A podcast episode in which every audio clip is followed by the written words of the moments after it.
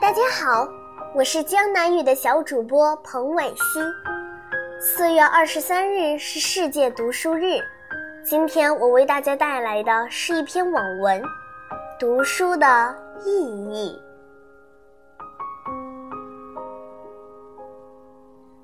很多人会问，读了很多书，但都忘记了读书的意义在哪里？其实，读书的意义就藏在读过的每一本书里。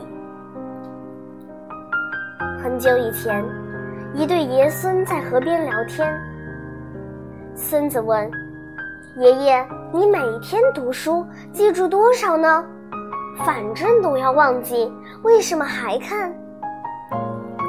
爷爷慈爱地笑着说：“去把装煤的竹篮拿来。”孙子疑惑，但还是拿来了脏兮兮的竹篮。爷爷又说：“去河里打点水上来。”孙子更加疑惑，但还是照做了。很明显，竹篮无法装水。孙子气恼地问：“爷爷，您到底要我干什么？”爷爷说：“你再去试试。”就这样反复多次，孙子也没能打来水。爷爷这才笑着说：“孩子，你看看，这还是之前的竹篮吗？”孙子愣住，之前满是煤渣的竹篮，因为多次受到清水的清洗，已焕然一新。爷爷这才说道。读书就如同竹篮打水，虽然清水从缝隙中流走，表面上什么也没得到，但在不知不觉中，人的心灵就像这竹篮一样，已被净化的澄澈明亮。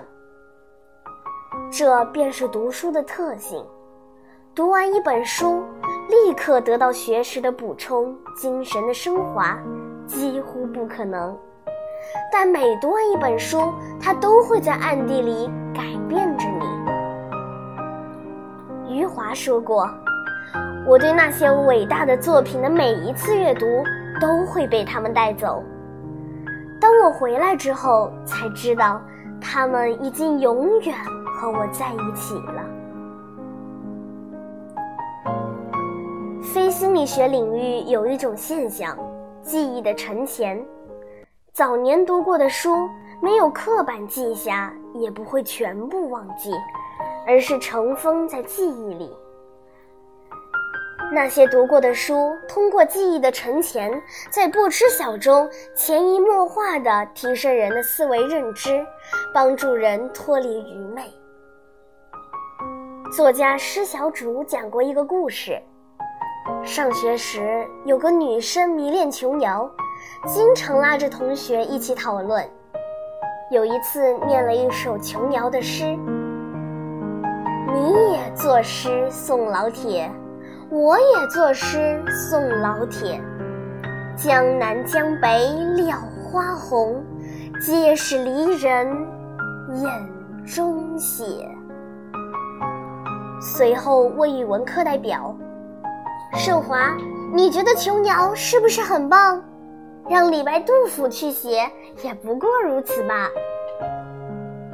诗写的是很好，但来源却不是琼瑶，而是出自《西厢记·周公调·小亭送别》中张生的唱词：“莫道男儿心如铁，君不见满窗红叶，皆是离人眼中血。”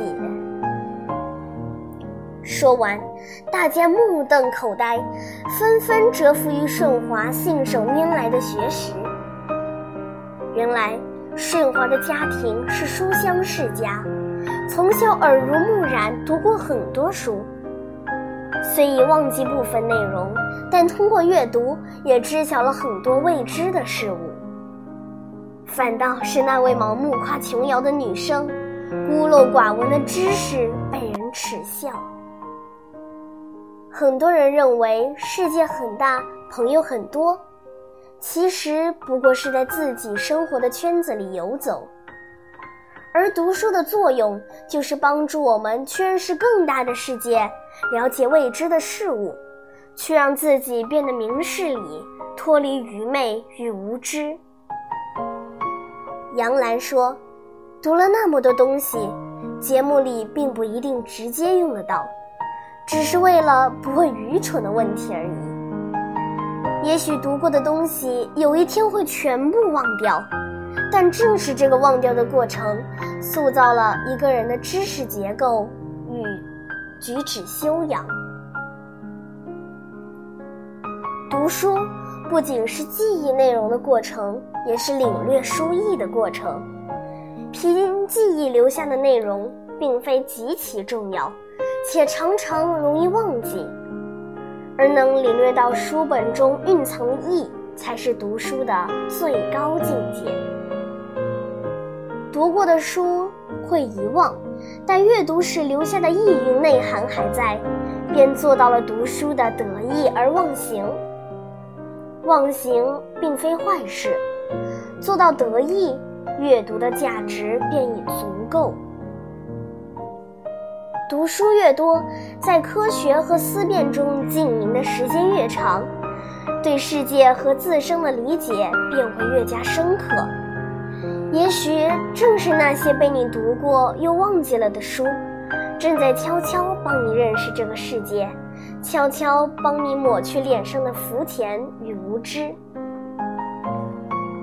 读书遗忘问题，知乎上有一个高赞的回答：当我还是个孩子时，我吃了很多的食物，大部分已经一去不复返，而且被我忘掉了。但可以肯定的是，它们中的一部分已经长成了我的骨头和肉。有的人认为读过的书大多都会被忘记，再读也无益处，因此对读书产生偏见，却不知阅读对人潜移默化的影响是如此的深远长久。